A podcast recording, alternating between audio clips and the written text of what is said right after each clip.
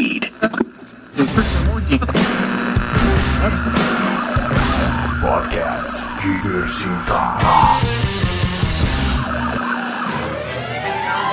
It's time for Animaniacs, and we're zany to the max.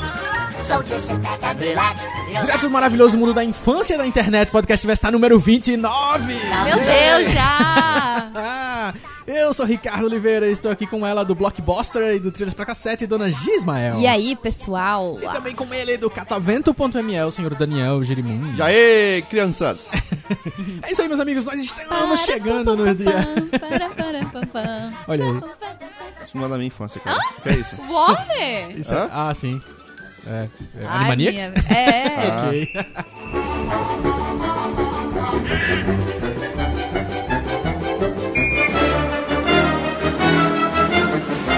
12 de outubro, pra comemorar essa data maravilhosa que, né, no Brasil não é feriado por ser dia das crianças, É. que fique bem claro. É verdade. É, a gente vai. É algo muito mais celebrar- laico. É, é A gente, vai, a gente vai celebrar a laicidade do. Olha como eu usei bem a palavra. Isso. A laicidade do Brasil, celebrando e relembrando 15 lembranças que marcaram a nossa infância.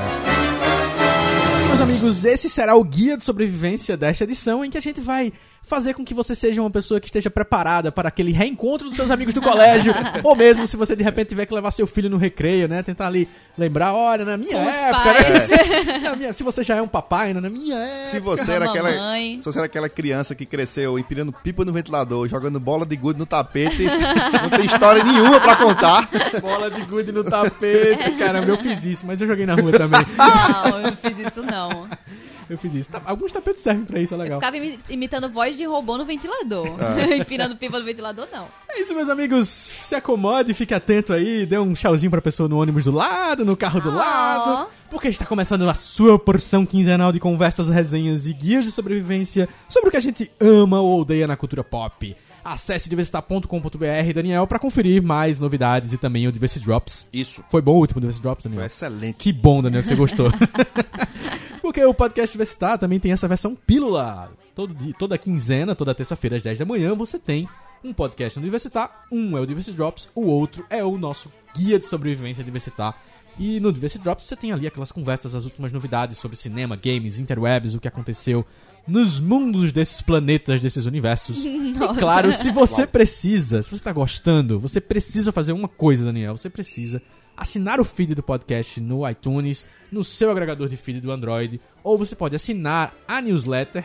E aí a pessoa vai, vai ficar como se a pessoa assinar a newsletter? Toda vez você recebe no seu e-mail um aviso. Olha só que legal, saiu um podcast novo. Olha só, meu amigo, você não vai perder nenhum episódio, porque agora sim, a gente precisa explicar um negócio aqui. Ai, a gente ia nas Deus, estatísticas, nervosa. a gente ia nas, nas estatísticas do, do podcast Vestar e sempre tinha um percentual altíssimo de pessoas que fazem a seguinte operação. Elas pegam seus smartphones, abrem um navegador do smartphone, acessam diversitar.com.br e ficam ouvindo Pelo o- navegador. pelo navegador. E eu descobri que ouvir pelo navegador gera um segundo problema. Além do fato de você estar fazendo isso pelo navegador, que você não consegue baixar direto pro aparelho para ouvir outro, outro momento se precisar parar. É que a tela de descanso do telefone Isso. fica parando o Nossa, podcast. É. Então a pessoa precisa ficar tocando na tela o tempo todo. Aí eu ensinei pra uma querida ouvinte que é, fazia essa operação. Olha, existe um aplicativo chamado Podcasts, que é o aplicativo da ou Apple. Podpress, ou, ou vários outros. existem outros aplicativos para Android. Daniel, por favor, diga um. O melhor que tem é o Podcast- Pocket, Pocket Casts. O que eu tenho é o Podcast Edit. Aí Edit.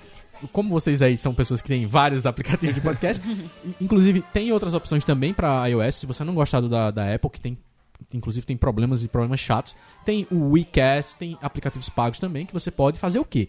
Você assina o podcast Vestar nesse aplicativo e você recebe os avisos de quando tem podcast novo e baixa pra você ouvir como se fosse música. Você pode pausar, você pode ouvir depois, você não perde Trava a tela. vez, trava a tela. Você pode ficar mais à vontade ouvindo na esteira da academia, como eu fazia quando eu estava na academia. Porque agora eu não estou mais e agora eu não ouço mais podcasts na esteira.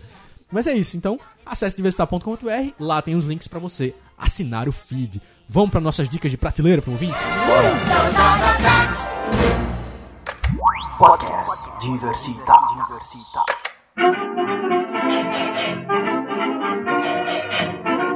Meu amigo, o quadro na prateleira é aquele momento do podcast Vestar em que a gente traz pra você dicas essenciais para a sua coleção e, obviamente, como já ficou muito claro nos últimos dois guias de sobrevivência, Daniel Girimum só traz dicas caras pro na prateleira do ouvinte. Isso! Ele só. ele- é, é de 200 reais pra cima. A de hoje as é assim dicas. também? É, a de, a de hoje? A de hoje é 500 pra cima.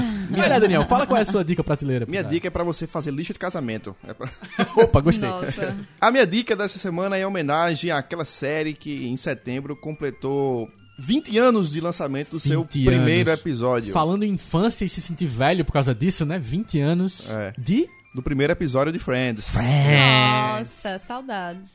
Então aí a dica que vai a coleção Friends Blu-ray com 10 temporadas completas. É um box da série que tem todos os episódios. São 20 discos. Meu amigo, Blu-ray, 20 discos é muita É, coisa. coisa com força. É bom. Então. São 20 discos compactados em duas caixinhas, ou seja, você não vai ficar com aquele box gigantão. É, E mais uma caixinha com conteúdo de bônus. Erro de gravação, entrevistas e afins. Aquela coisa que já tinha no, no box. De DVD. De DVD. É, mas eu, eu nunca vi making off de Friends, tenho curiosidade. Nem eu. Não, não é bem queria, making off, queria né? saber como é que é o humor deles ganhando um milhão de dólares por episódio. Não, Será que não. eles trabalham bem? Será que eles trabalham dispostos? Eu não sabia, não sei como era isso. É, mas não é bem making off, né? É erro de gravação, entrevista, as audições da galera e tal, e sei. aqueles bloopers, enfim. Sim, Tipo super de coisa. legais. E aí o box dá conta com um livrinho, um guia, por cada episódio, ilustrado, bem Livrinho, bonitinho. livro é legal, coisa de colecionador. Só que É. gosta de livrinho em box é colecionador. é gente que compra coisas pra estar na prateleira. E a vantagem dele é o quê? Que é conteúdo widescreen e em HD, já que a série ela foi filmada em película, então eles conseguiram Bem importar, é, eles conseguiram fazer essa, essa, essa migração muito bem. É, algumas pessoas até reclamaram desse box porque a edição do- dos episódios é a edição como foi na TV, é diferente da edição do DVD.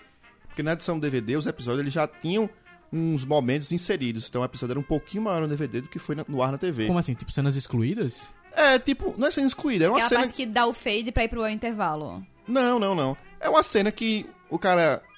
Ele fala uma piada, por exemplo. Aí foca, mostra Ro- Ross rindo, Rachel rindo, e aí na TV acabaria. Aí no DVD vai mostrar Ross rindo, Rachel rindo, Phoebe rindo, Joey, ri- Joey rindo, entendeu? Tipo. Joey Rindo. É, Joey rindo.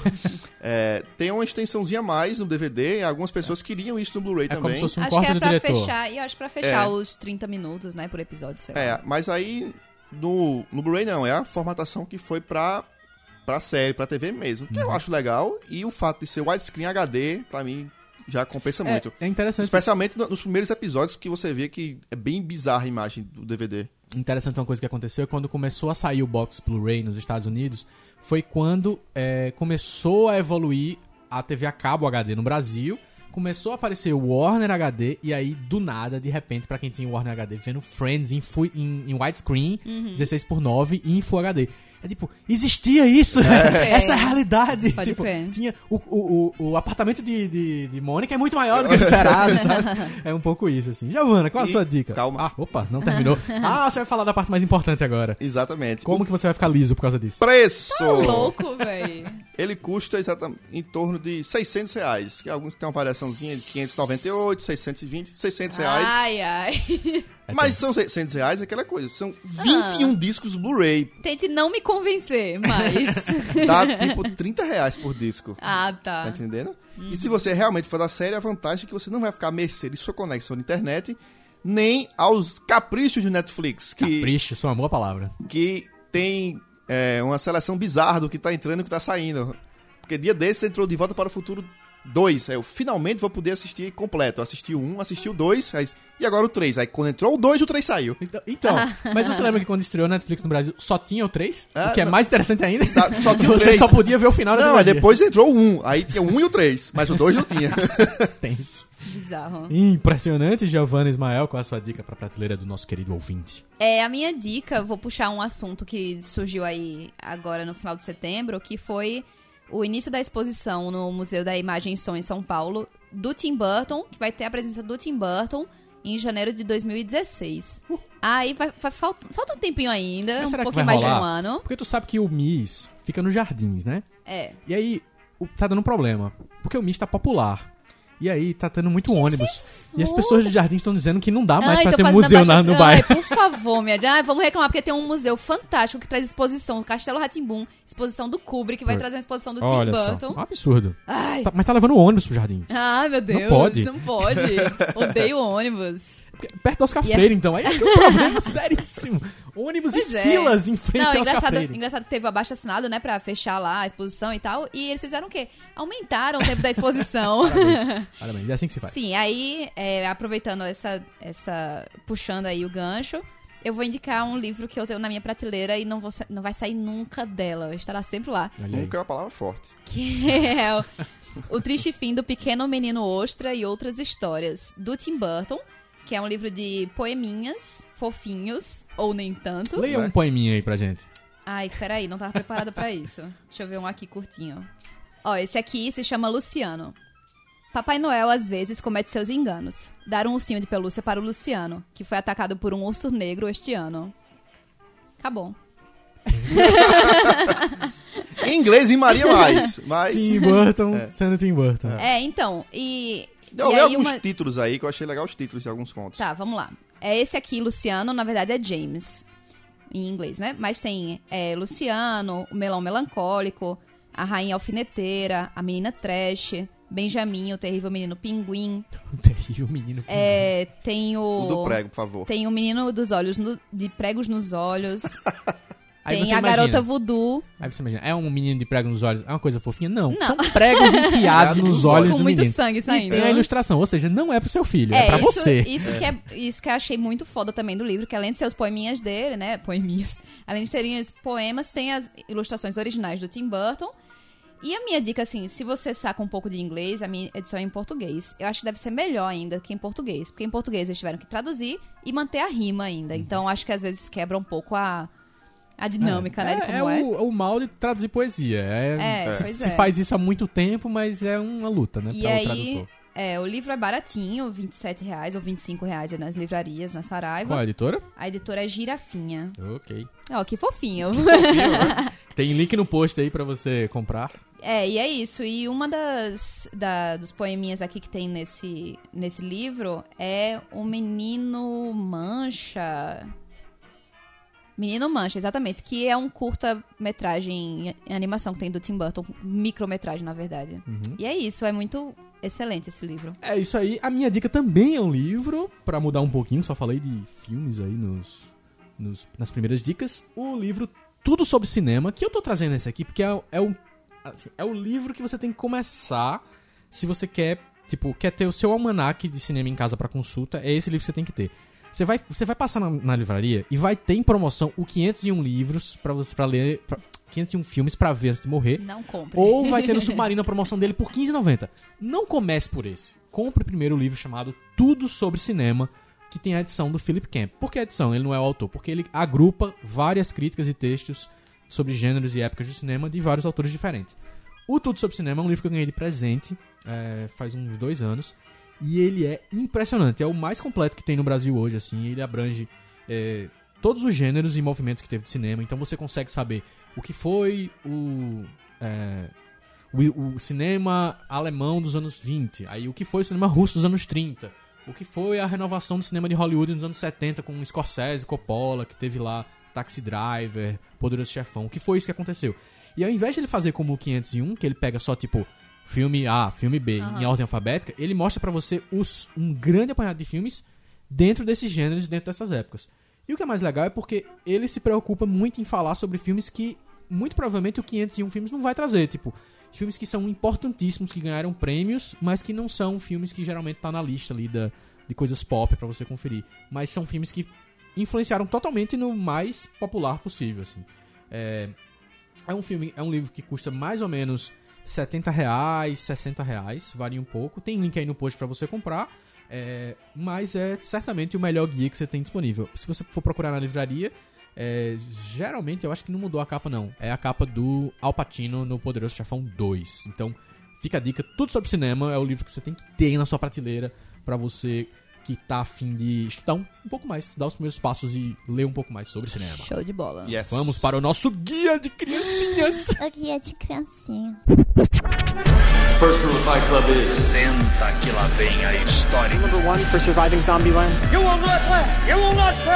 O guia de sobrevivência diversita.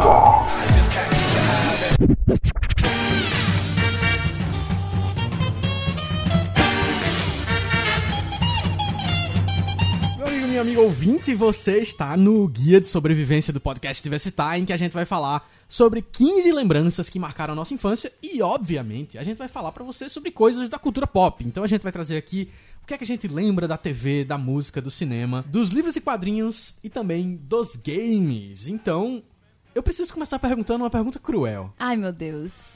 Giovana, você nasceu em que ano? Eu nasci em 1991. 91. Meu Deus! Você nasceu em que ano? 86. 86, assim como eu, nascidos em 86, tiveram uma infância nos anos 90. Eu nascidos também. em 91, Tive infância tive nos uma anos infância em 90. 90, mas ali é aquele momento que começa a entender que a gente já é anos 2000, né? Não. É. Foi A do- pergunta... 10 anos de idade já é 2000. A pergunta crucial. Onde você estava no Tetra? No berço. É, eu estava no meu bercinho. Tava no berço, porque lá tinha em 3 São anos. Paulo. É. 3 anos? É. Tu ainda tava em São Paulo nessa época. Tava. Veio pra João Pessoa em que ano? 97?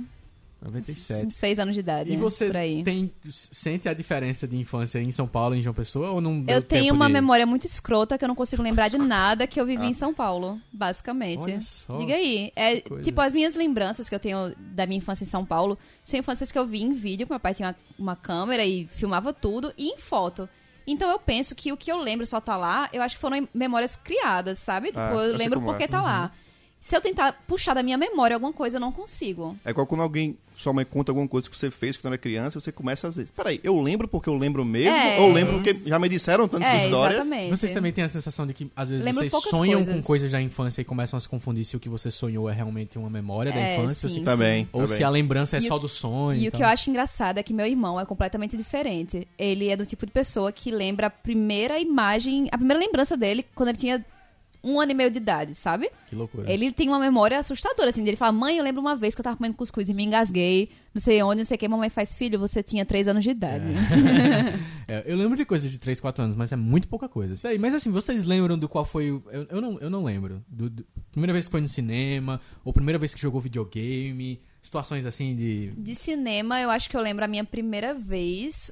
Pelo menos, não sei se foi realmente a primeira, mas eu lembro. Essa foi a primeira lembrança que eu tenho de cinema. Foi assistindo 101 Dálmatas, é a versão live action. Essa é a primeira lembrança que eu tenho de cinema, mas eu não sei se foi É a primeira pri- vez que é, eu fui. exatamente. É, é não sei se foi a primeira, mas eu Uhum. lembro muito que eu fiquei morrendo de medo do filme e fiquei escondida atrás da cadeira. No clássico Cine Municipal, lá no centro da cidade. Exatamente. Que era onde era o, era o cinema nessa. na- abaixo dos meus 10 anos de idade, era o que tinha de cinema. Lembra, Daniel, da primeira vez que foi no cinema, ou que jogou videogame, ou que. Não, eu lembro a primeira vez que eu fui no cinema e eu vou dizer qual foi o filme. A Bela e a Fera. A Bela e a Fera. Nossa. A Bela e a. Fera. Mas você É. lembra da, da situação de estar indo no cinema? Lembro a situação de estar no cinema assistindo o filme. E até hoje minha mãe comenta que ela disse que. É, a pessoa não é nerd desde criança, né? Que ela sentiu a diferença porque muitas mães sentiam problema de levar os filhos pro cinema, porque a criança não parava quieta, ficava enchendo o saco. E disse que não. Quando eu se- sentei lá que a, a tela acendeu, eu travei Tá, e fixou. e fixou. Mas aí você. Começou a mágica. É, isso é sensacional, mas você chegou no ponto que eu ia perguntar. Na infância, vocês eram mais nerds ou mais da galera? Tipo, Sempre nerd. Sempre nerd Sempre também. nerd, nossa. Sempre nerd. sempre Eu só vim virar Na mais da sua, galera. Tímido e tal. Eu só vim virar. Não, eu não era nem muito tímido, mas é porque eu era bem nerd mesmo, Eu era assim. introvertida. Olha, eu não era nem tímido, nem introvertido. Mas eu sempre fui nerd, assim, tipo.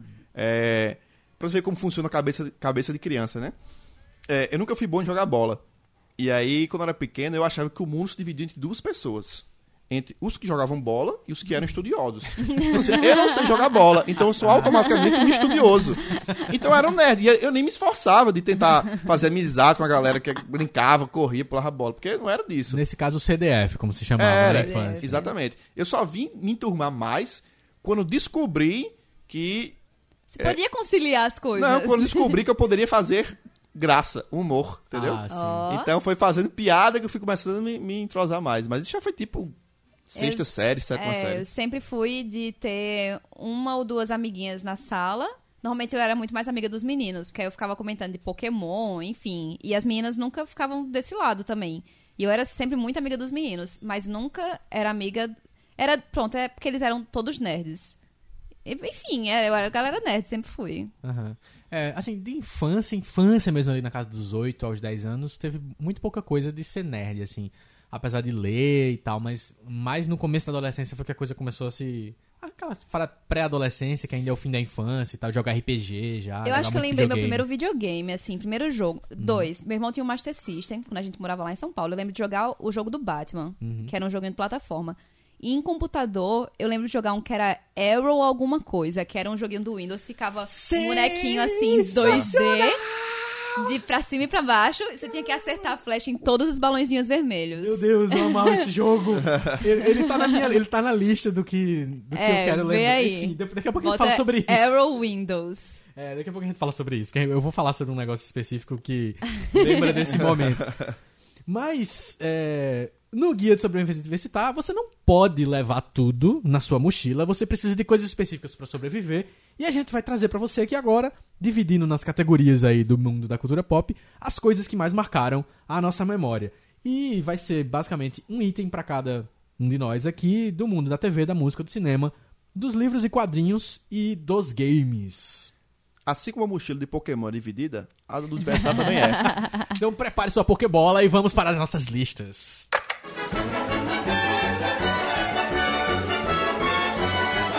Vamos começar falando de televisão, então. É, Dona Giovanna colocou Oi. um item na lista, inclusive fazendo, já mencionou aqui, é, que tá tendo exposição desse item da sua lista aí nos últimos dias lá em São Paulo. Isso. Fala aí, o que é que você colocou na sua mochila do item televisão? Pra mim, absolutamente, em primeiro lugar, tem que estar Castelo Ratimbum na minha infância. Clássico da TV Cultura. Muito clássico. E isso é uma das coisas que eu lembro da minha infância lá em São Paulo, de assistir muito Castelo Ratimbum.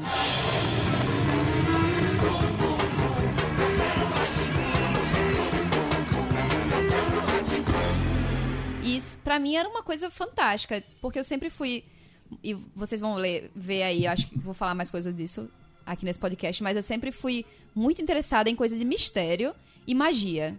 E aí Castelo Ratimbum tinha muito, acho que todo episódio tinha um mistério e tinha magia também. E pra mim aquilo era surreal, velho, eu achava aquilo sensacional e todas as referências que tinha de Acho que minha primeira poesia que eu lembro de ter aprendido foi assistindo Castelo Ratimbum, com aquele gatinho na biblioteca lá. E E, e é, um, é um programa de TV que deixou clássicos, musiquinhas clássicas Isso. na cabeça da É. criança e que ficaram guardadas até e você hoje, né? vê que é algo altamente cultural, muito cultural, que ensinavam de pintura, de é, música clássica e tudo pras crianças. E não tinha nenhum apelo visual, como você vê galinha pintadinha, coisas feitas por publicitários. Uhum. Era o Cal Hambúrguer dirigindo. O bicho é sensacional. E você em Castelo Ratimbum tinha coisas altamente cultes, entre aspas, que moldaram muito, pelo menos a minha persona- personalidade como criança, sem apelo visual Peppa Pig, não sei o quê. E isso eu acho que deveria ser, ó, padrão. Façam programas pra crianças desse jeito. Eu, eu acho que não dá pra dizer que não tinha apelo visual, mas o, a- o apelo que se faz é, muito outro. diferente. É, um apelo visual encantador, Não é apelo- não é livros, clichê, é fantasioso. Não é um apelo, é, não é apelo epiléptico. É, exatamente, é, deixa eu falar. Exatamente, Não é um estimula apelo- a criatividade muito das crianças. E é, sério, é muito amor pra mim. Exatamente. Acho que antes do Castelo Ratimbum tinha o Ratimbum, não era? É, acho que surgiu o É, o Castelo antes. foi depois. E aí, acho que no Ratimbum, pô, X-Tudo veio antes também. eu acho que no Ratimbum tinha uma história que quando o falou agora, eu me lembrei. Era uma história que tinha lá, acho de Pedrinho, um menino, menininho. Eu não sei se era um lobo que tinha lá, um lobo mau. ou- não era um lobo mau, não, era um lobo e tal. E era o vilão dessa história. E aí era uma história que esse Pedrinho, ele, ele se escondia num canto, o lobo ia pra outra dimensão, alguma coisa assim. Eu tinha muito medo dessa história quando era criança, pô. Muito medo de, tipo, de quando começar a passar, eu, buf, mudava o canal. Não conseguia assistir. Caramba, por algum loucura. motivo Eu bizarro. lembro de um episódio que eu tinha muito medo do Castelo Ratimbum, que era que vinha um ET pra dentro do castelo e ele tinha uma cabeça gigante, só que era tipo de silicone, sabe, uma coisa escrota.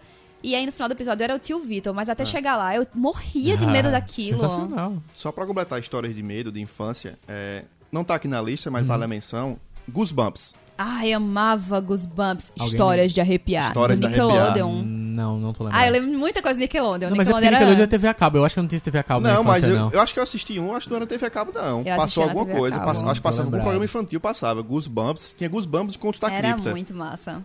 Mas era Goosebumps. Aí teve um episódio de Goosebumps que era um episódio de um palhaço que o palhaço não aparecia, tá entendendo? E as crianças, quando ficavam no quarto, ela. É, tinha, uma hora lá que tinha um menino no quarto que ele ia querer dormir, aí a luz do corredor acendia e você só via a sombra embaixo na porta Nossa, dos véi. pés do palhaço, tá ligado? e você só, os pés do palhaço se ria. E o que acontece? Quando eu morava em casa, tinha um, um- ficava, era um quarto, eu e meu irmão, o quarto do meu pai do lado, e tinha um corredor entre a gente. Meu pai fechava a porta do corredor e é, ficava só lá. E aí meu pai sempre deixava a luz do corredor acesa, porque meu irmão era mais novo, às vezes tinha medo. E às vezes quando você acordava, queria ir do banheiro e tal, pra não acordar de noite, tudo no escuro. Enfim, deixava a luz do corredor acesa. Nesse dia, eu fui dormir e o que é que tinha na minha frente? Uma porta fechada com a flecha de luz embaixo. Ai, Eu Deus. passei, acho que duas ou três horas esperando a hora que aparecia a sombra do palhaço nessa porta, sem conseguir dormir. Eu lembrei agora do que é o Goosebumps, deu uma gugada aqui, mas eu ainda não tenho memória específica de estar assistindo isso, não. Mas o que eu lembrei, TV Cultura, que quase que substitui aqui meu item na minha lista, é o Pingu da TV Cultura. Ah, minha gente, Quá, quá. Pingu. Sensacional! Eu tenho no YouTube, tem no. YouTube três horas seguidas, vídeo assim. Você Tem entra lá, Netflix, três pô. horas de Pingu. Tem Sério? Netflix. Overdose. Temporada, Tem, dividido. é? Tem sim. Assistia direto. Quá, quá. Era muito tá fofo. Era incrível É aquilo. Mas o item que eu coloquei na minha lista, antes de Daniel falar o dele, foi um desenho. Daniel e Gi ficaram mais nos live actions, de, nos programas infantis. Eu coloquei um desenho que pra mim é o desenho que mais marcou a minha infância. Só que depois eu fui olhar a publicação dele quando ele começou a ser veiculado e eu já era adolescente. Eu já- era pré-adolescente, 13, 12 anos, 12, 13 anos. Ah, né? é infância É, ainda. infância ainda. Mib Homens de Preto, que era um desenho incrível. Eu não sei se chegaram a ver, Eu mas não. o desenho de Mib era, Era muito bom. O desenho de Mib é tudo que deveria ter sido as sequências de Mib. Tipo, o primeiro Mib é muito legal, é muito divertido. Aham. E ele tinha todo o clima daquele primeiro Mib. Aquele humor é, é, seco e, e- e frio do, do Carl, é isso? Não, do Kay. Kay, né? Que é o Tommy Lee Jones. que é o Tommy Lee Jones. E aí são os dois, os dois protagonistas mesmo, o Will Smith e o Tommy Lee Jones, só que nos Estados Unidos tem um detalhe que é muito legal que o brasileiro ganhou nisso. Nos Estados Unidos não foram os dois que fizeram as vozes, Uhum. foram outros dubladores. E no Brasil, Foram a gente teve os dubladores do filme. Então pra Ah, gente é o massa. Will Smith e o Tommy Lee Jones assim É. fazendo. E era muito legal porque eram histórias a, curtinhas. do- a arte é muito bonita, É, pô, o pois estilo é. do desenho. era um, era um estilo que, que aparecia em outros desenhos. é tipo, Quem lembra dos Ratos de Marte? É é um Aham. estilo um pouco mais Ratos- próximo daquilo, não motoqueiros muito. marcianos de Marte. Motoqueiros marcianos. Não, eu, eu acho que é bem, bem mais. Não, mais, elabo- Mais elevado. Mais elaborado, só que o estilo. Como é que eu posso dizer? Que não é cari- caricatura. Tipo, sei lá, como é que eu posso lembrar aqui de uma coisa? Não é cartoon. Não é cartoon, Não é o né? cartoon clássico, não é o cartoon personagens da Warner ou da. Como é que é o do, do, do Pernalonga? É da Warner, né? É, É. Warner. Hanna-Barbera. Não, não é não, não. ou é da não. Hanna-Barbera, que é muito caricato e tal. Não, era um pouco mais, mais humanizado, apesar de ser cartoon. É, mas que o, o mais Lembra- legal dele era o... O que é o mais Sabe legal dele ele era, era o lembra? humor, né? Exatamente. Era... Sabe o que ele me Lembra- lembra? Aquele, aí é um fluxo o desenho. Isso, lembra um pouco de desenhos mais adultos mesmo. Que e tal. lembra Liga da Justiça. Bem Liga os da- É, Liga da é, Justiça. é, Pronto, Liga da os Justiça desenhos totalmente. de heróis e tal. Bom, enfim, era muito bom. O Mib Homens de Preto foi um desenho que foi lançado em 97 nos Estados Unidos, chegou no Brasil em 98 e durou mais ou menos aí uns 4 anos é, sendo exibido. Ah, tem praticamente tudo no YouTube e a versão brasileira, inclusive, dubladinho pra você conferir. Se eu não tô enganado, também tem no Netflix. Daniel, qual o item da sua listinha aí de TV? Nada marcou mais minha infância Você estava esperando por isso, ouvinte? do que um programa chamado TV Colosso. oh, que saudade.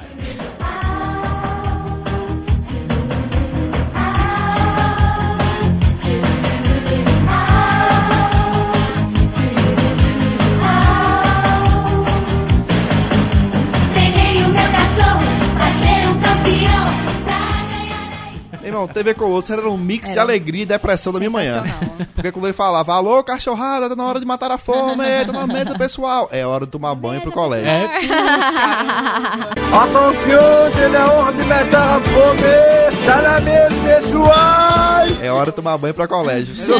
Eu, eu acho que se eu assistisse hoje em dia, minha, minha minha memória Tu vai ia me fazer. Não, banho. não, eu vou ficar depressivo quando eu vi isso. Vou ficar triste quando, eu- quando eu vi isso, tá ligado? Automático, condicionamento behaviorista da TV Colosso. É. Esse eu lembro que foi meu primeiro show que eu fui, foi da TV Colosso. Não, e, e TV Colosso. Olha só, caramba, será que eu fui pra esse show? Fui pro show da TV Eu Colosso. Não tô lembrado agora. Mas o que eu Espaço lembro. Cultural. No Espaço Cultural. O que eu lembro é que eu comprei, eu ganhei, eu comprei. Comprei não, né? Deve ter ganhado. É, né? O vinil da TV Colosso. E eu ficava decorando as músicas e tinha a do Sim Salabim, Salabim, blá blá blá blá. Aham. Que É. era muito difícil decorar. e era super confusa a, a letra, porque era só uma brincadeira sonora mesmo, praticamente, a história lá do Aí Sim tinha, Salabim. tinha o, o, o chefe, Capachão, Uhum. Gilmar, Priscila. Tinha, tinha um programa que eram os meninos que ficavam é, assistindo um programa que eu não lembro o nome do cachorro agora exatamente. Que ele fazia Acredite se puder. Sim, que era uma brincadeira com. Que mentira, eu não acredito nisso. Aí vinha o cara com o machado. Você não acredita nisso como, menino? Acredite se puder. Era louco. Tinha o Thunderbird, né? Daqui depois era da MTV. Aham. tinha, tinha, tinha. Ele dublava ou aparecia? Eu não, Não lembro. Acho que ele dubra, dublava um, um- personagem específico. É, e o mais legal de TV Colosso é porque. quando- Descobri hoje, né? É, quando você é criança, você consome coisas geniais e você não sabe nem o que tá consumindo. Aham. Porque olha o naipe de quem participou do programa. Como roteirista, né? Angeli, Laerte, Glauco, é, Fernando Gonçalves, Adão, Flávio Luiz, do Fernando Veríssimo. Bicho, Somente. Sensacional. só velho. coisa top demais, velho. Só a galera que vinha fazendo humor de cartoon e tudo mais no Brasil há algumas décadas. E é realmente muito doido você descobrir isso. Tipo, Laerte e Doideira, Veríssimo fazendo o velho. roteiro do, Do TV Adão. Colosso. Adão faz total sentido. O Adão e Garay, do, do cartunista da Folha, faz totalmente sentido ele ter feito roteiro da TV Colosso. Faz- Não, e aí o TV Colosso foi legal porque tinha, tinha os breaks pros desenhos animados, que era muito bom, mas Uhum. assim, o, o entre o desenho e outro era as esquetes da TV Colosso, que você gostava tanto quanto os desenhos, Uhum. pô. Assim, TV Colosso era um programa é, espetacular. Acho que bicho. veio aí a Leva, Ratimbum, Castelo Ratimbum, TV Colosso. Agora É uma coisa engraçada, porque assim. TV Colosso e Família Gloob Gloob. Dinossauro, né? Que, que são duas coisas que é pessoas vestidas de coisas, como é. É. que eu posso dizer, fantasiadas. É, não funcionam mais hoje em dia, eu acho que se voltar, né? As- eu não sei, a ca- a cabeça das crianças de hoje tá esperando outras coisas, não sei. É, pois é, verdade. acho que por isso que apelam tanto. Porque acho que as crianças vão querer ver isso, né? É, talvez. E é caro fazer isso, É, né? eu, eu acredito no futuro melhor. Eu acredito que o que tem hoje em dia é porque ninguém descobriu qual é a nova fórmula pra pegar a galera que não. Mas sabe o que é? Eu acho que tem simplesmente uma consciência muito comercial hoje em dia. Uhum. Extremamente comercial. É patati patatá, vão vender os bonecos patati patatá, o show patati patatá. E nessa época, claro, que tinha, sei lá, Tinha o Turma da disco, Mônica tinha o tinha Parque da tudo. Mônica, etc. O, mas. o- o Luiz Ferré, que era o diretor da TV Colosso, ele disse que uma vez que foi aprovado o projeto, ele disse que a Globo deu carta branca pra ele. Eu acho que isso é muito difícil fazer isso hoje em dia. É. Vai ter sempre o cara que vai, que vai fiscalizar, vai ter um controle pra. Ah, mas tem um, um ponto importante. Isso era um programa de TV aberta. Hoje em dia, com TV a cabo, a TV aberta mal tem programação pra criança mais. verdade. por É, causa da quantidade mais. de canais específicos pra crianças. Então nem compensa mais pra. Uhum. Eu acho. é, comercialmente falando, pra voltar ao ponto que tu mencionou, Gi.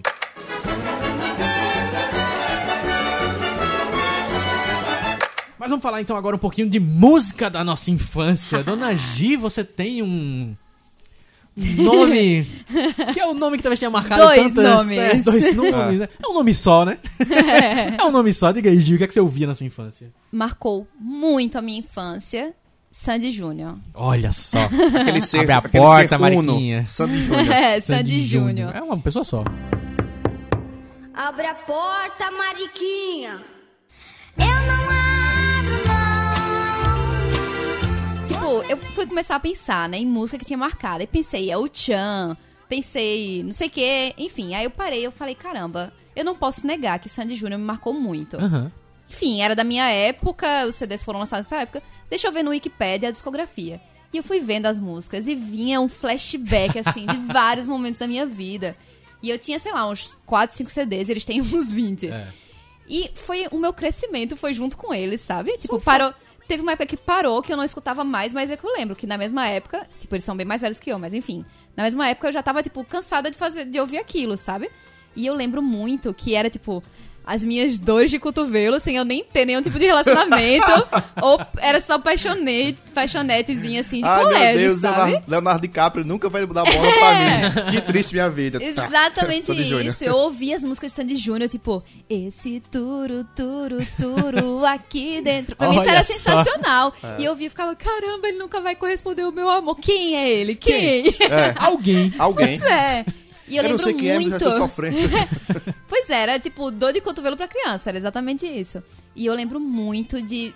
Tinha uma prima minha, uns dois, três anos mais velha que eu, e a gente sempre depois do colégio ia lá pra casa, a gente morava no mesmo bairro, e a gente ficava escutando a tarde inteira Sandy No Júnior. loop infinito. Meu amigo, loop infinito. Enfim, marcou demais, demais. E, sei lá, até. Vocês lembram que tinha um, rea- um reality show, não, um programa de TV, Sandy Júnior, da Globo? eu Não- acho que foi mais ou menos nessa memória. época que parou, sabe? Que eu É, parei assim, de Sandy Júnior. adolescente aí, já Mas era. 15 anos. Vamos pular, Assim, vamos pular, vamos é, pular. porque vamos essa pular. já é a fase mais adolescente de Exato. Sandy Júnior. A fase de É, infância eu lembro de ter é. um vinil na minha casa com eles dois pequenininhos na capa. É. Que é E, que tipo, você foi é, fazer. Nesse naipe. Pois é, e não tem, não tem como negar que Sandy Júnior foi um papel muito grande na minha infância. Não eu lembro precisa negar. demais. Gi. Hoje é o dia que você não precisa negar nada. Mas aí também tem um, um tipo de música que marcou muito a nossa infância, que são as músicas dos filmes, né, Daniel? Então, o Rei Leão, especificamente, tem um, Rei Leão, um momento importante na vida de todo mundo. Rei Leão, ele também pode ser vulgarmente chamado de o ápice da Disney. Os seus problemas você deve esquecer. Isso é viver, é aprender. Hakuna Matata. Velho, não tem criança do mundo ó, que, até- aliás, até hoje a gente canta Hakuna Matata. Então, Hakuna Tem Matata marcou demais, demais, demais, demais. Mas agora que a gente falou de Sandy Júnior, por algum acaso eu lembrei de outra coisa que eu escutava. Não é que eu escutava, que eu parava pra ouvir. Mas como é, minha família sempre foi muito grande, tem muitas primas e tal, e quando tinha férias, os boys se juntavam todos e a galera ficava juntando. Não. Chiquititas eu ouvi bastante, só pra É, revelar tem aqui. também, é. Mas. é, tinha um interesse pra ser mais infância mesmo. Coisa da Eliana, pô. Eliana. Tipo, Os o dedinhos. Jeep do padre tinha um furo no pneu. Olha, eu o cheguei a ouvir Jeep CD do da padre tem um Angélica. furo do pneu. Angélica, com voo de taco, essas É, coisas todinhas. Xuxa e tudo mais. Depois eu lembrei, caramba, eu escutava esse negócio. É, eu, Tem você quando... um, um que me marcou muito, que eu lembro o encarte dele, eu lembro a capa, eu lembro a cor do CD, que foi do Cavaleiros do Zodíaco.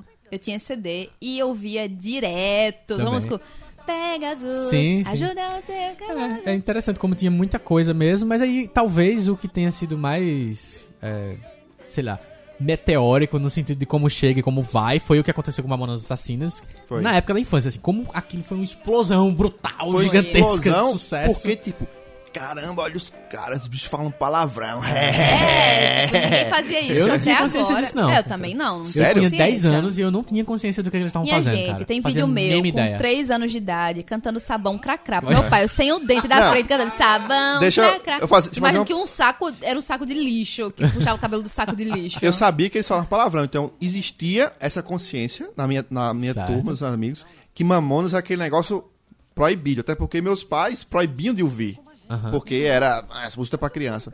Mas, antes, eles proibiram depois que estourou. Mas eu lembro, e essa memória eu tenho, eu fiz, a galera, meus tios lá se- sentados conversando, eu fiz, "Ei, eu aprendi uma música hoje, vou cantar para vocês.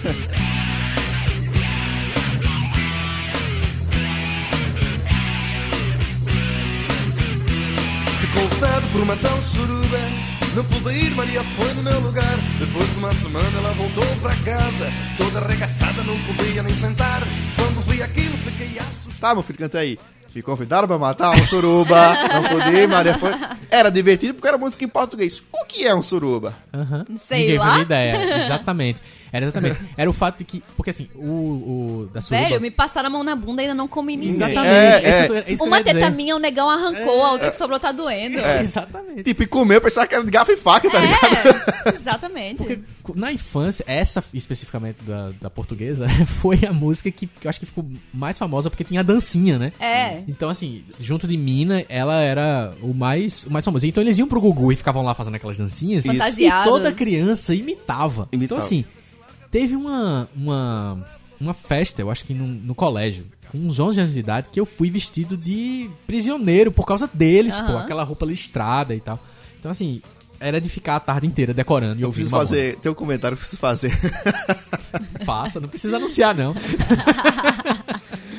que o sabão cracrá, quando começou, eu cantava sabão cracrá, que eu cantava assim, não deixa os cabelos do sapo enrolar. Oh, é. do sapo. Eu não sabia que era saco. Porque eu era criança, na minha cabeça, qual era o sentido de um saco humano ter cabelo? Nenhum, tá ligado? Então Não era um sapo. sentido não fazia você sempre sentido. ser assim. é, Eu não exatamente. sei o que é puberdade. É, exatamente, pô. Sensacional. Foram, é, mas assim, foi Lógico que foi infantil, né? Não. O que? Não, não, não existe cabelo sapo. Lá nos idos de 95 e 96 era É. o dia. o- na época que ganhamos um aparelho de CD, inclusive compramos um aparelho de CD. Não, Meus era pais compraram. fita. Não, fita, mas teve- já, já era, já, teve, já tinha CD, nessa época, E a capa 96. do CD era um peitão, velho. A É, A exatamente. fita também, era um peitão. Mas vamos falar um pouquinho então sobre o cinema que a gente via nessa época.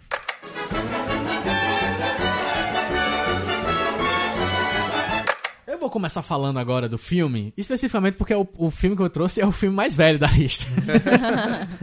Mas é impressionante como que, mesmo tendo visto muito, muito Indiana Jones, mesmo tendo visto muito De Volta para o Futuro, e todos os outros clássicos da Sessão da Tarde, talvez o filme que eu vi mais na Sessão da Tarde foi A Princesa Xuxa e os Trapalhões, de 1989, que nos anos 90 era passado a exaustão na Sessão da Tarde. Demais. Era um absurdo. Mas é impressionante, impressionante como você, hoje, mais longe dessa época, você lembra de coisas que, que não fazem sentido você lembrar. Sabe qual é a cena pra- que vem na minha cabeça de imediato? Princesa Xuxa e os Trapalhões. A primeira coisa que você pensa, Ah. a bunda do cara sentando no vaso e a cabeça de Zacarias dentro do vaso. não, é, não é desse filme? Não é esse. É desse filme. Pra mim, o Eu que. não que ele tá entrando não. pelo túnel dentro do Sei, castelo, sei, aí ele bota sei. a cabeça no vaso e o cara vem Uma e bunda. senta e ele tá dentro e vem uma bunda na tela, velho. É, a cena que eu lembro é essa. Basicamente é isso. Eu lembro de. Ei, qual é a senha? Sei não, ei, qual é a senha? Ei, qual é a senha? Sei lá, pô, dá uma porrada nele. Sei lá, pô, dá uma porrada nele. Sei lá. Qual é a senha? Sei lá, pô, dá uma porrada nele. Senha correta, pode entrar. Tá, E aquele. É no, eu acho que é nesse filme também que é um pouco o Espetor Bugiganga, que tem, Tem um- uma- uma- um uma soco, luva de boxe Uma luva de boxe que sai do- barriga. na barriga. E, mas vocês já perceberam, olhando de hoje, tá? Como que é uma, uma, uma mistura de Star Wars com Mad Max? É, total, Princesa- totalmente. Uma coisa no deserto, bem é, pós-apocalíptico, umas referências loucas assim. Um pouco Castelo de Grayskull também, né? O, o, o vilão. lá, Trapalhões era vanguarda, cara. Era a vanguarda. Eles faziam, eles faziam é, paródias de, dos, dos temas mais clássicos assim da, do cinema da cultura pop da época. Mas também tem aí. Eu acho que eu ainda prefiro, eu ainda prefiro Super Xuxa contra Baixa Astral, cara. Não, não. Tem, Tem o uma cena que ele corta, também. e corta o dedo, e bota o dedo pra fritar na panela. Nossa. Era bizarro. Mas é, esse é o filme dos Trapalhões que eu mais lembro de todos, que eu acho que tem- talvez tenha sido o que eu mais, mais vi mesmo. Mas aí, dona Gil, o que, é que você colocou na sua lista de cinema? É, eu escolhi o filme chamado Matilda. Matilda. Como eu falei antes, eu sempre fui louca na minha infância por mistério e magia. Minhas brincadeiras com meus primos e primas era tipo, vamos brincar de quatro elementos. Cinco, oh, cinco elementos. Por isso que tem essa E- tatuagem do demônio nas tuas costas. É, Eu, pensei, que- eu sempre gostei de magia e mistério. Aí eu pensei que era dizer, eu sempre brincava com meus filmes de compasso, eu tinha um tabuleiro Ouija, Não, isso eu tinha fazia medo. pactos. Eu tinha medo, mas assim, é, Matilda era uma história, velho, que eu queria ter participado daquilo. Eu queria ser uma bruxinha, sabe? Aham. Na minha infância, o filme é de 96. Tem o Danny DeVito no elenco e tal. E é- Matilda abriu o caminho pra Harry Potter. Pois é, eu acho que é- foi um, um bom caminho, assim, que abriu pra Harry Potter. E acho que Harry Potter surgiu mais na minha pré-adolescência, então Matilda vem em primeiro lugar. E marcou demais minha infância pelas inúmeras vezes que assisti na sessão da tarde e por eu ter essa proximidade na minha infância por magia e mistério, era tudo que o filme tinha.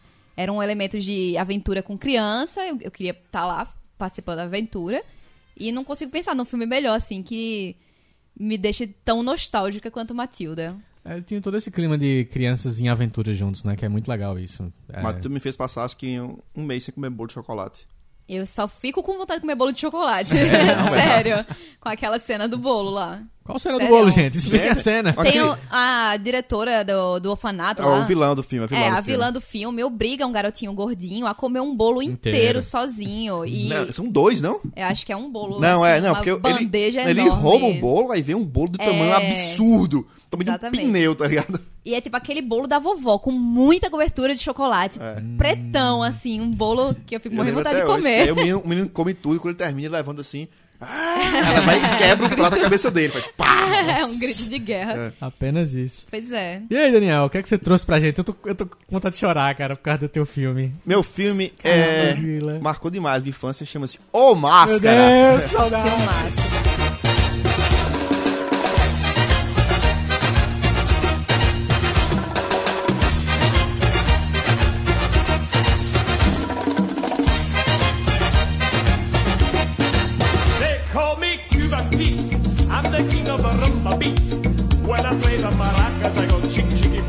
boom, chick chicky boom. Yes, sir, I'm. I'm the gets straight. When I start to dance, everything goes chick chicky boom, chick chicky boom. Legal que eu não vi o Máscara no cinema, não vi nada. Eu tava um dia no colégio. casa, na TV, tava um dia no colégio, um amigo meu falou: Não, tem um filme massa chamado Máscara. Eu, é, eu fui. Mãe, eu quero alugar um filme, um Máscara. Tá, meu filho, vamos alugar. Alu- alu- Aluguei o filme, cheguei lá na- em casa, botei. Quando eu comecei a assistir, pô.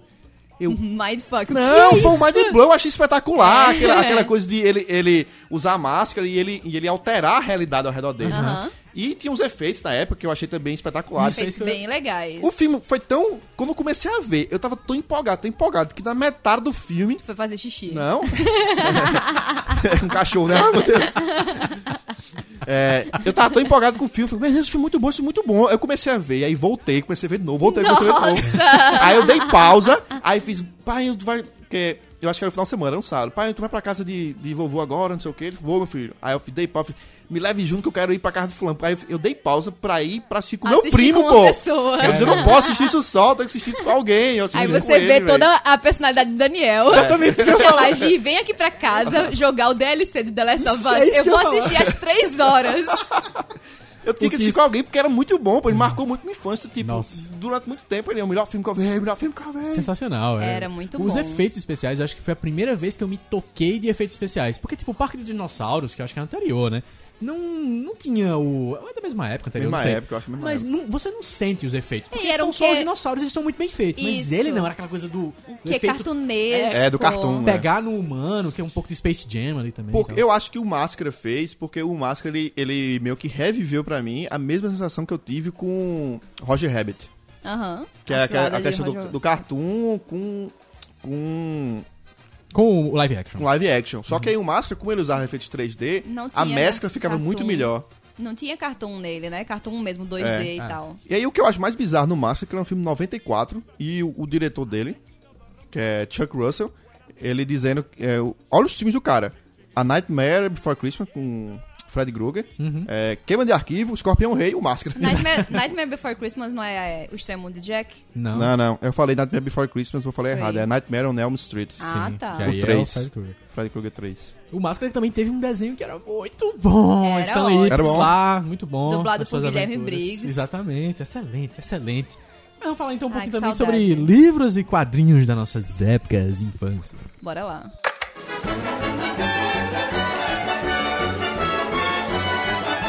Daniel, você falou que era um nerd na infância e o, item que você colocou na lista revela um pouco sobre isso, né? Isso.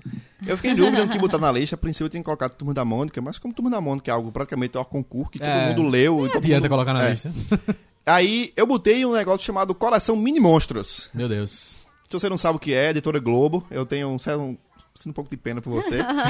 eu lembro que eu tava na casa da minha tia, e aí eu, eu peguei uma revista dela, eu, caramba, que negócio massa, porque eu sempre fui, eu gostei, de, quando era criança, de inseto. Quando a gente ia pra, pra granja do meu avô, aí os meninos ficavam jogando bola, e eu não ia jogar bola, eu ia ficar revirando folha, procurando caramujo. Uma lupa, né? É. Eu não entendo porque é que tu não usa óculos, bicho. O, estereótipo tá muito montado na minha procurando, cabeça. procurando caramujo, essas coisas, enfim. Aí eu vi essa revista na casa da minha tia, que era bem legal, bem diagramada, muitas informações, bem colorida.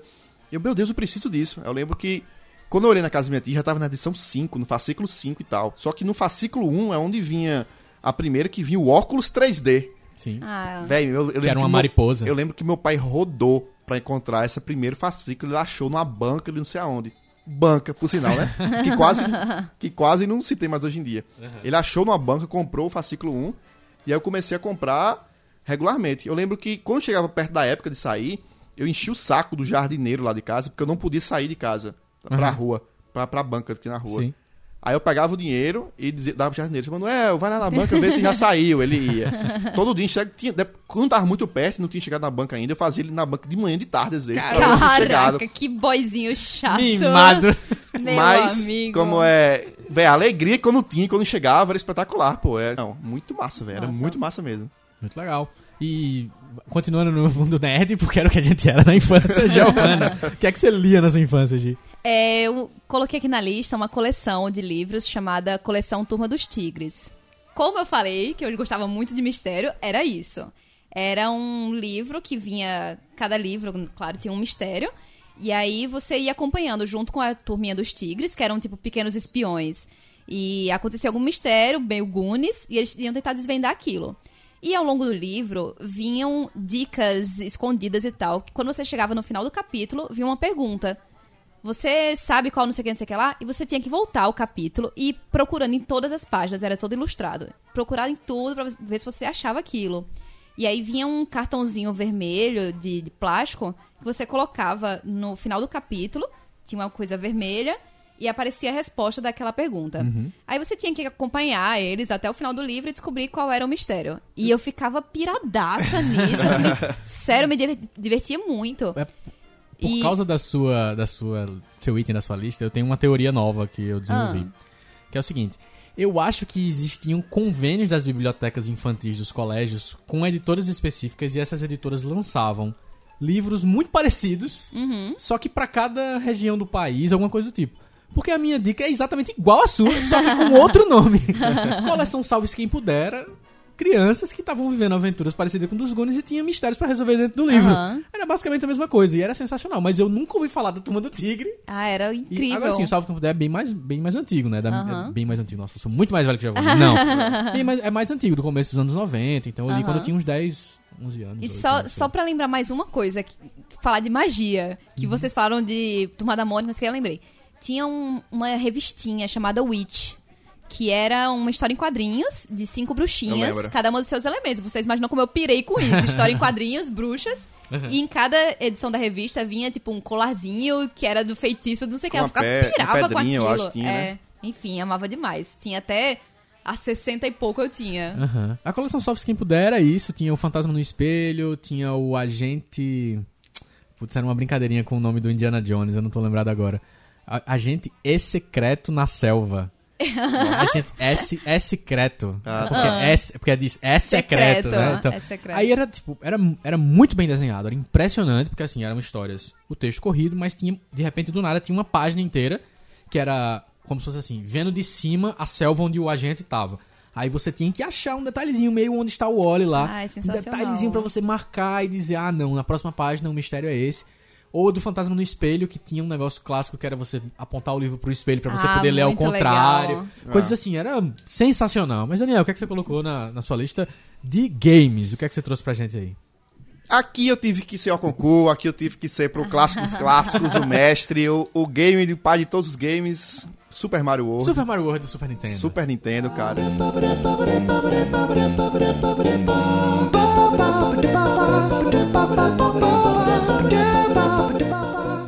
Vocês estavam falando no começo aqui no cast sobre o primeiro videogame, eu acho que perguntou, Sim. se Gi falou.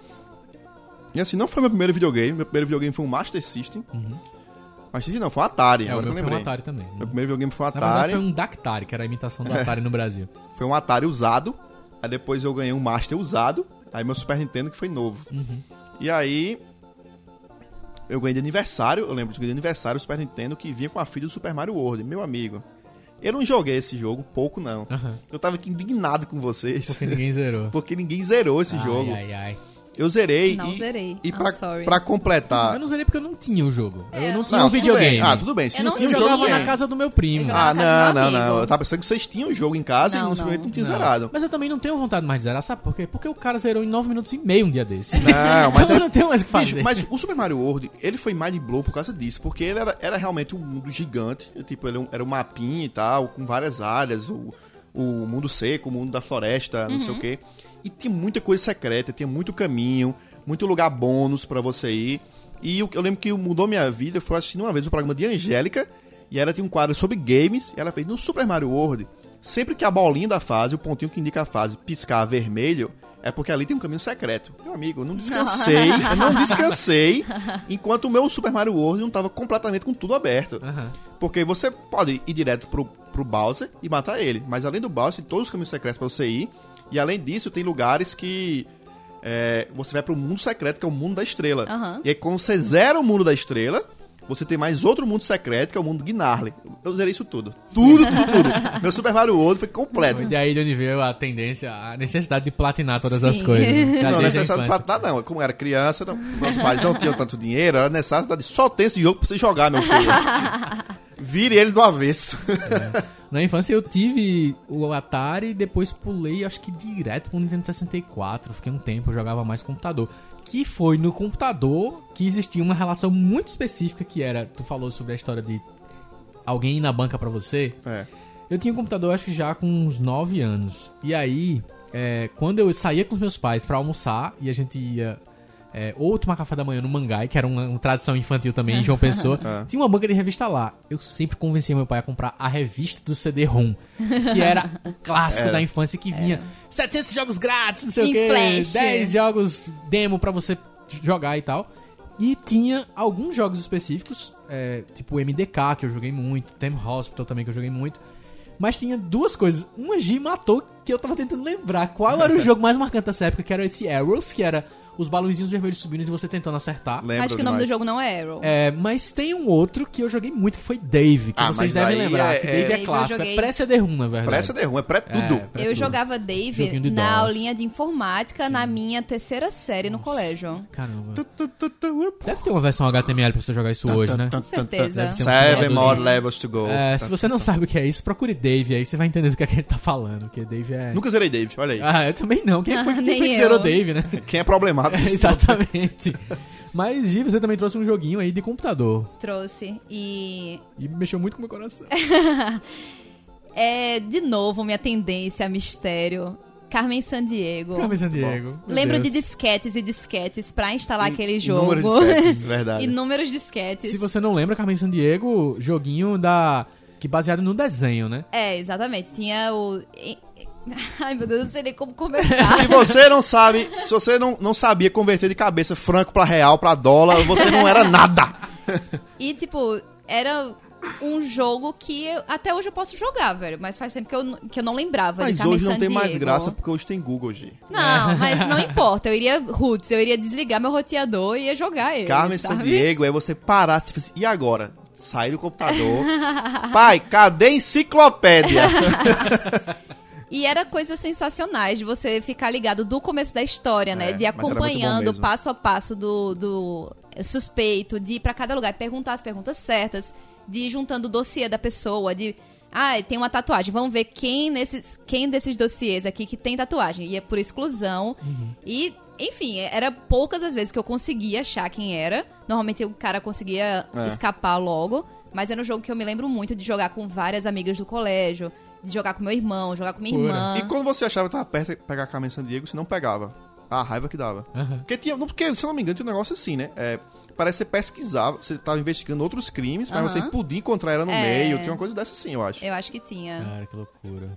E Lembrando marcou muito, marcou muito a minha infância, Carmen Sandiego. Muito bom. Meu amigo ouvinte, se você também está lembrando de muita coisa enquanto você ouve essas Tô dicas. querendo falar mais 20 aqui. Esses 15 itens, você pode completar a nossa lista e formar seus 15 itens também, colocar.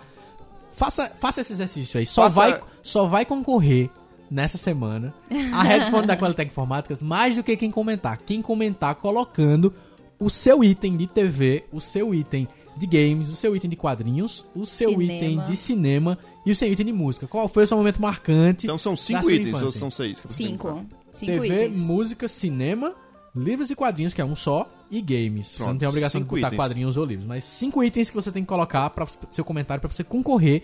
E aí, o comentário mais legal, obviamente, ganha um headphone da Qualitec Informática. O jogo da, da Flash era Bows and Arrows. Bows and Arrows. Bows and Arrows. Saudades. Lembrando também agora um jogo do Beavis and Butthead, que você ficava cuspindo de cima de um prédio. Nossa. Clássicos. Deixa o, seu, deixa o seu joguinho clássico aí, o seu livro clássico. O seu programa de TV preferido, não tem problema se você repetir, mas tem, tem que explicar por quê. Por que que isso marcou pra você, ok? Vamos para nossas dicas da semana. Yeah! Podcast Diversita. E nas nossas dicas da semana, dona Gia Ismael, o que, é que você tem pro nosso querido ouvinte? É, separei um aplicativo para Android e iOS, que é o aplicativo do Trello, que na verdade já é um site, né? Tem o site do Trello, etc. Podcast das crianças, as crianças faz trela e fala de trelo. Ok. Ah, ok. Aí, é, o aplicativo é muito bom para você deixar organizado um, atividades, enfim. Por exemplo, temos um podcast. Vamos usar o Google Drive para fazer nossas pautas. O Trello acho que seria muito mais proveitoso, porque você sabe quando a pessoa modifica, você pode adicionar comentários em cada painel, você deixa uma coisa mais organizada e a pessoa vai recebendo notificações. É basicamente uma comunidade do Orkut, pra você ficar mandando arquivos, deixar de uma forma mais organizada, uma agenda pra um grupo e etc. E esse aplicativo eu acho essencial pra quem é organizadinho assim de lista e tal, e quer deixar uma coisa maneira, o Trello, T R E L L O. Sentiu indireta, Ricardo? Senti, senti. senti e ignorei. o Trello é um excelente aplicativo de produtividade, tem, é usado por muita gente, tem outros é, sistemas de produtividade também. O Trello é interessante porque ele trabalha com umas. É, é como se fossem cartões, né? Fichas, como a gente Isso. usava fichamento e tal. São o Trello é um pouco isso, os painéis pra você ir organizando. E ele é ligado com o Google muito. Drive. Ajuda muito. Eu não, eu não costumo usar, mas pra quem tá procurando aplicativo pra produtividade, realmente é bem interessante. Daniel, o que, é que você tem para nossos queridos ouvintes? Eu queria dar uma dica. Duas dicas, então. Uma dica pra vida. Uma dica pra vida.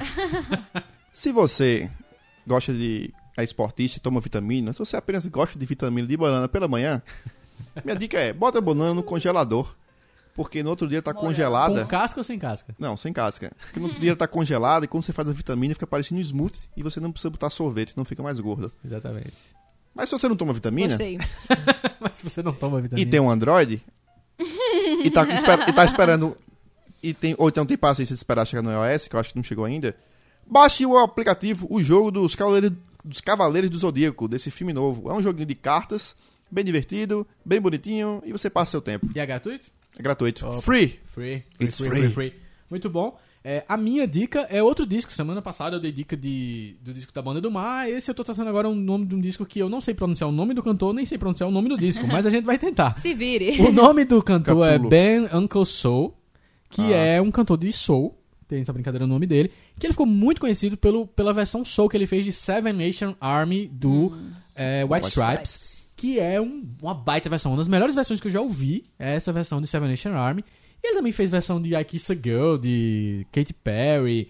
Fez versão de Crazy também, do Niles Barkley. Barkley. É excelente. Ele ficou conhecido com isso, mas agora ele lançou um disco novo. Chama... Eu não sei pronunciar em francês, mas eu acho que é A Coupe de Revue. Que é um disco mais calminho. Tem as pegadas soul, mas também tem alguma coisa muito legal. Que é uma surpresa, que eu não tava esperando isso na, na linha do disco dele. Que é uma, uma homenagem é, e um estilo do gospel clássico. Aquele gospel lá dos anos 50, 60, que tinha aquela pegada mais soul também. Então procura aí o disco do Ben Uncle Soul, tem o link e o nome do cara no post escrito do jeito certo que você pode tentar pronunciar É. se você quiser tentar. Eu né? queria dizer que ele me de- ele- esse cara me decepcionou. Porque ele tinha um vídeo que era Little Sister. Eu pensei, caraca, ele fez uma versão bem, bem massa de, De de Queens Aí, não é a música dele, mas a música é boa. mas escutem em francês, ele é mais legal do que, em inglês. Muito bom, essas foram as nossas dicas da semana pra você. Tá tudo aí no link no post no diversitar.com.br.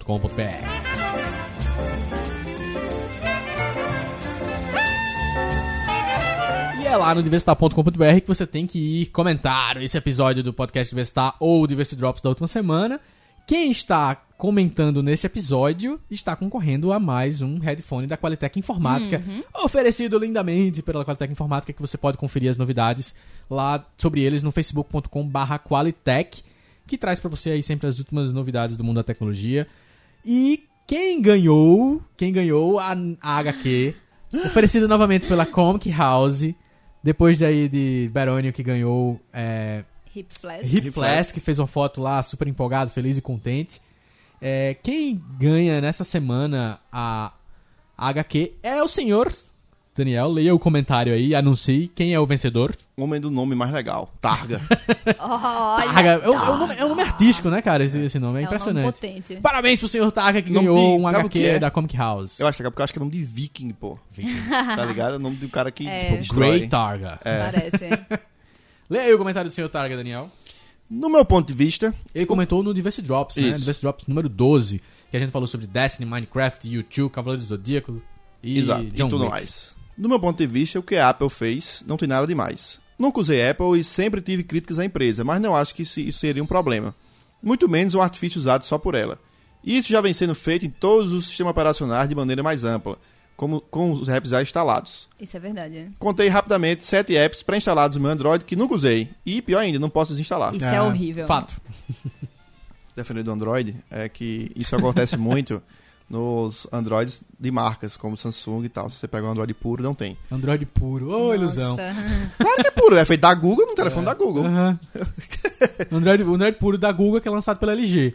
Não é isso, pô. A Google tem o celular dela, o Nexus. Vem um Android Puro puro. é da Google. Mas se é ela que faz, ela acha que é puro. Moving on. O filme do Cavaleiro do Zodíaco eu ainda não vi, mas acho que vou gostar. A mudança de passado de desenho para CG pode parecer meio brusca, desanimou alguns dos meus amigos. Mas se você for acompanhando as sagas mais recentes, vai ver que o CG veio sendo introduzido aos poucos. Pra quem gosta de CDZ e não vinha acompanhando os lançamentos pós-manchete, eu recomendo a Saga de Hades e o Lost Canvas. Esse segundo eu comecei a assistir alguns anos atrás e parei em 5 minutos do primeiro episódio, pois a mudança de personagens me desanimou bastante. Mas recentemente tomei coragem pra continuar e, véi, fantástico. Arrisco até dizer que foi a, a melhor saga que assisti Cavaleiro do Zodíaco. Olha só. Indico pra todo mundo. Eu não tenho essa coisa de ver Cavaleiro do Zodíaco hoje em dia. Nunca consegui parar pra ver, É. pra rever, nada. Mas é, quem também comentou lá no, no Diversity Drops, no podcast Festar, foi o Yuri Araújo, fez também um comentário sobre Cavaleiro do Zodíaco, ressaltando de como é que você fica cansado carregando uma mulher de 50 quilos, como Saori. Quem comentou também foi o Luiz Felipe Santos, o, o rei da Skynerd. É. O rei. Obrigado pelo seu comentário, Luiz. O Ivandro Menezes e também o senhor Berônio, todo feliz e empolgado, comenta sempre, não perde um. Quando a gente posta na fanpage, ele já está baixando e assim por diante. E também- tem, quem comentou também lá no Guia de Sobrevivências, quatro filmes e uma série para você entender eleições, foi o Jader, que indicou um livro do Frei Beto falando sobre a primeira temporada Outro- lá outro do Jader. governo. O Jader Finamori. E quem comentou também foi o Orion Oliveira, que é de um lugar remoto e distante, Dona Gi. Por favor, leia o comentário dele aí. Orion, Orian, aliás. Orian, Vem de Manaus. Manaus. Nossa, Um é. abraço pra todos os nossos ouvintes em Manaus. É, Valeu, um abraço pra todos vocês. Amamos muito vocês. Ele comentou: E aí, seres humanos, tudo beleza? Beleza. Ótimo podcast, muito divertido e informativo também. Joinha. Joinha. Scandal é uma boa série que mostra um pouco dos bastidores do governo. Homeland também tem uma pegada política bem forte. E se for pra se divertir com a política, também tem a série VIP. Valeu, continue fazendo esse ótimo trabalho e até a próxima. Hashtag Vida Longa ao Diversidade. Hashtag Vida Longa Universidade. Ah, muito bom. Valeu. Bo- Boa lembrança, Homeland. Eu tinha de lembrado ser- desses todos no carro, antes de ler o comentário dele, eu passando pra casa, eu, caramba, tem VIP, tem, comecei a pensar, sério, tem Ah. mulheres no poder, que tem um bocado aí, né? É, Homeland é muito boa. Scandal eu não conheço e VIP eu só sei que existe, mas eu também não sei sobre o que fala, não. Mas é, estou aqui admitindo a minha, São presidente. Minha ignorância. minha ignorância É. serialística. É isso, meus amigos. Comente lá no diversital.com.br, deixe seu comentário. Como a gente falou, você tem que comentar deixando seus itens das sua, as suas lembranças de infância, suas lembranças nostálgicas, para você sobreviver ao recreio como nós. Esse é o podcast Diversitar que você confere sempre às terças-feiras às 10 da manhã no diversitar.com.br. Até a próxima. Até a Falou, próxima! valeu, valeu, falou. Beijo. Falou.